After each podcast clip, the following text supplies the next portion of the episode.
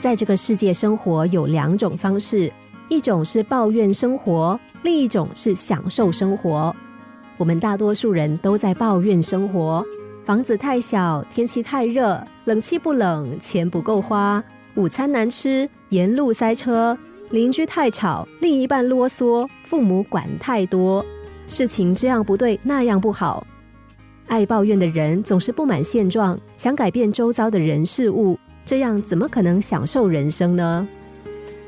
有一个书童受雇在一位老举人的私宅里打杂，每天一大清早，他都要负责把院子里的落叶扫干净。某一天，老举人一边吟着诗，一边在院子里散步。突然间，他看到这位书童正拼命的摇着一棵树。老举人吓了一跳，问书童为什么要摇这棵树。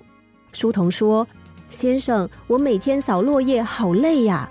我今天早上已经扫完地了，但我想把明天的粪也一起先摇下来，先扫掉，这样明天就没事了。”老举人笑了笑，摸摸书童的头说：“孩子，不管你现在怎么摇，明天落叶还是会落下来的。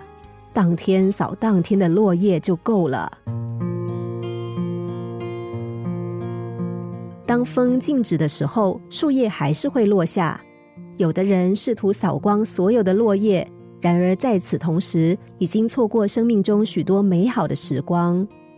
来到世上，我们都是旅客，在短暂停留的时候，应该尽情的享受，不是吗？然而，当我们安顿下来，就会开始挑剔酒店大厅不够气派，服务生态度不佳，于是向经理投诉。进了房间，发现墙上有裂缝，又急着补墙补好了，发现颜色不搭，再去买细沙、油漆，花几个小时用砂纸磨平粉刷。接着发现房间的摆设不合自己的品味，于是重新布置家具、灯饰和挂画。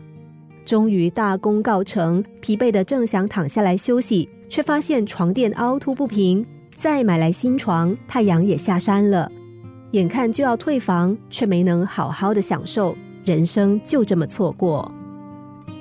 或许我们感情不顺心，工作不理想，过得不如意，我们可能在一堆长满野草、遍地落叶中生活着，但不要让他们影响你享受人生。不要去抱怨那些你无法控制的人事物。我们没有办法让事情跟我们所想的一样，也无法改变不想改变的人。